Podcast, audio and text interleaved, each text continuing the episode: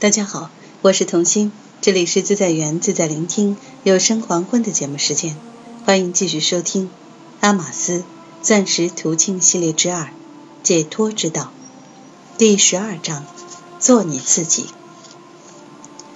今天我们要探索一个非常神秘的东西。当一个人开始能察觉自己的时候，那将是一件很神秘的事。不过，只有真心诚意的想理解自己，事情才会变得神秘起来。如果我们根本不质疑这件事，就会以为它是明显易懂的。可是，一旦开始质疑起来，我们才发现自己根本不明白它是怎么一回事。这个谜，便是所谓的“做你自己”。做你自己到底是什么意思？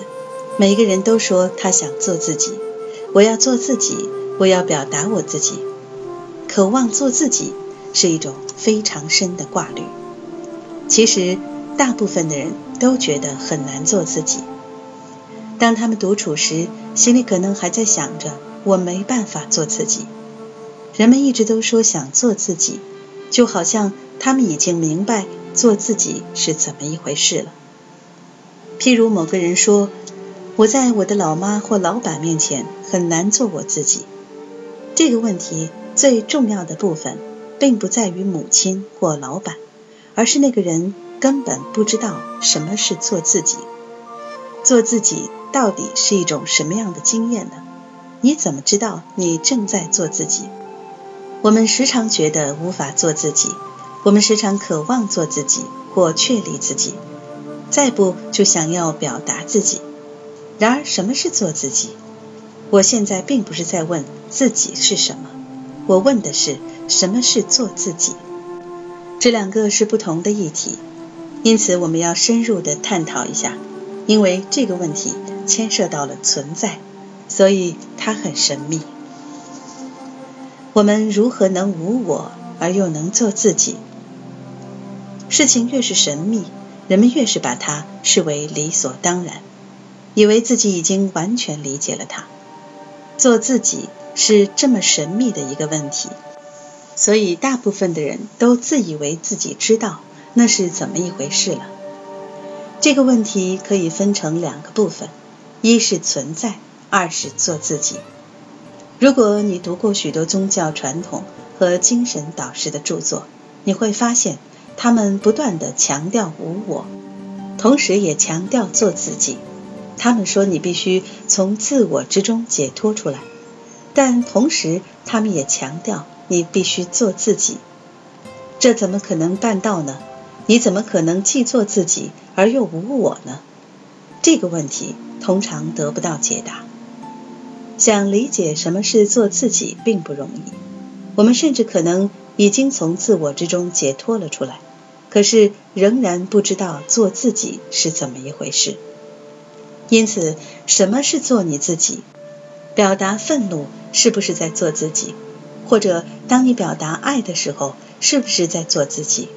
任由自己处在哀伤里，是不是在做自己？为所欲为，是不是在做自己？有时人们会以为，达成自己所渴望的事，就是在做自己。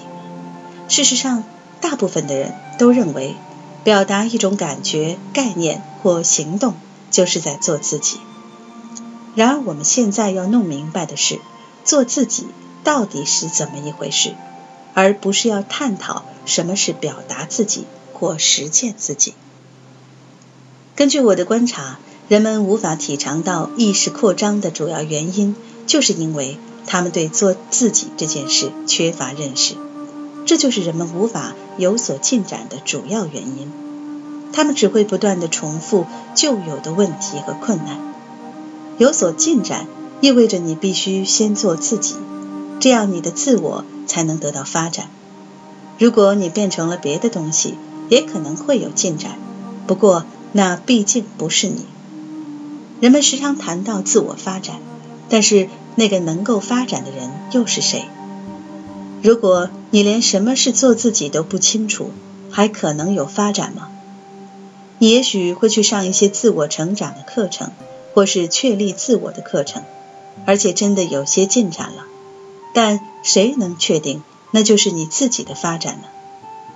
也许你可以发展出一些能力、观点、经验和概念，但这并不意味你就是在发展自己。许多人都有过深层的体验，而且有过很高超、很精致的了悟和洞见，可是却不知道做自己是怎么一回事。即使是那些真的在实修的人，也时常在绕远路。他们能够进展到非常开放。非常有爱心，非常有慈悲心，甚至已经体悟到宇宙意识的程度，可是却完全不知道做自己是什么滋味。也许他们的经验很美妙，但却是受限的。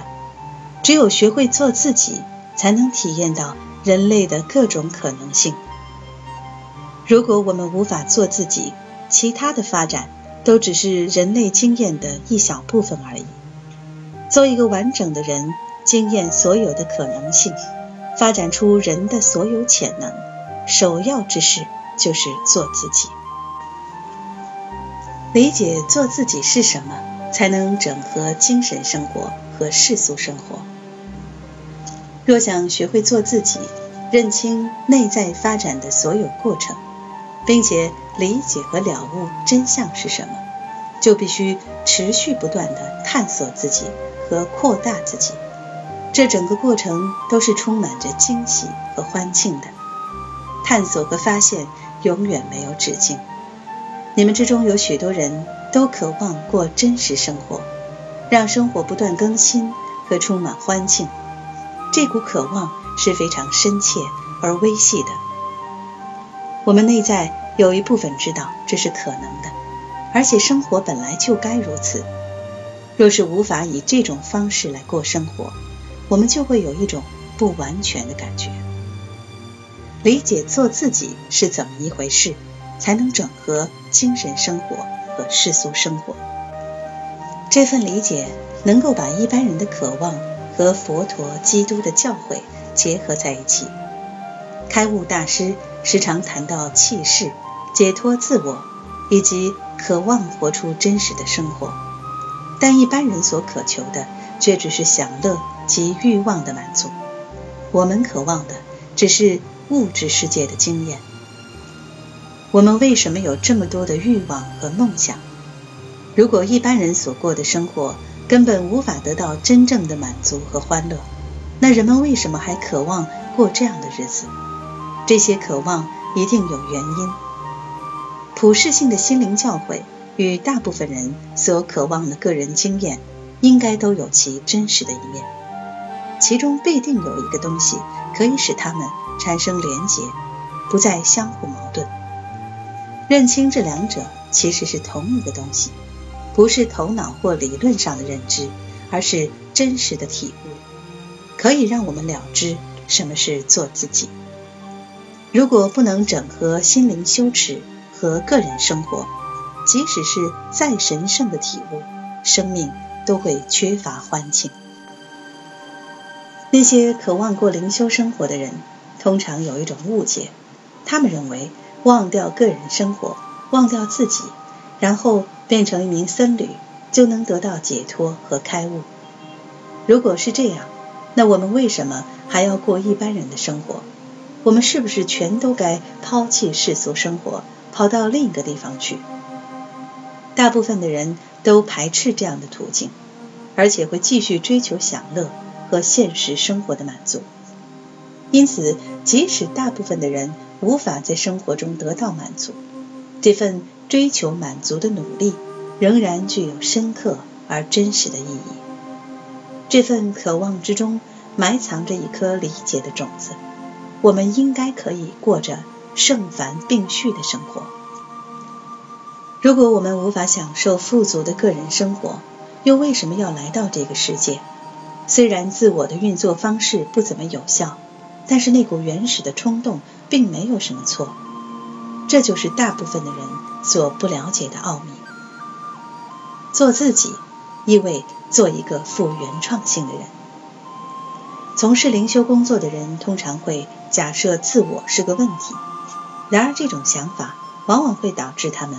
不去聆听自我，进而忽略了自我是有能力揭露自己的。我们可以举撒旦的例子来说明这个观点。撒旦本是天堂最美的一个大天使，他从上帝的恩宠里堕落下来，而变成了魔王。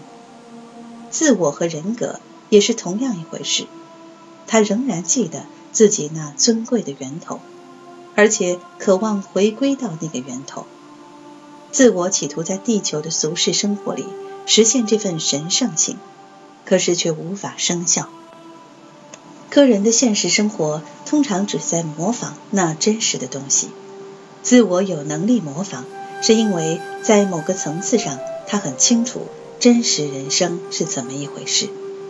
就因为这个源头还存在，所以自我才有能力模仿。如果我们生来就是纯净的，那又为什么要到人间来受苦？最后还是回归到我们原来的模样。这一切又有什么意义呢？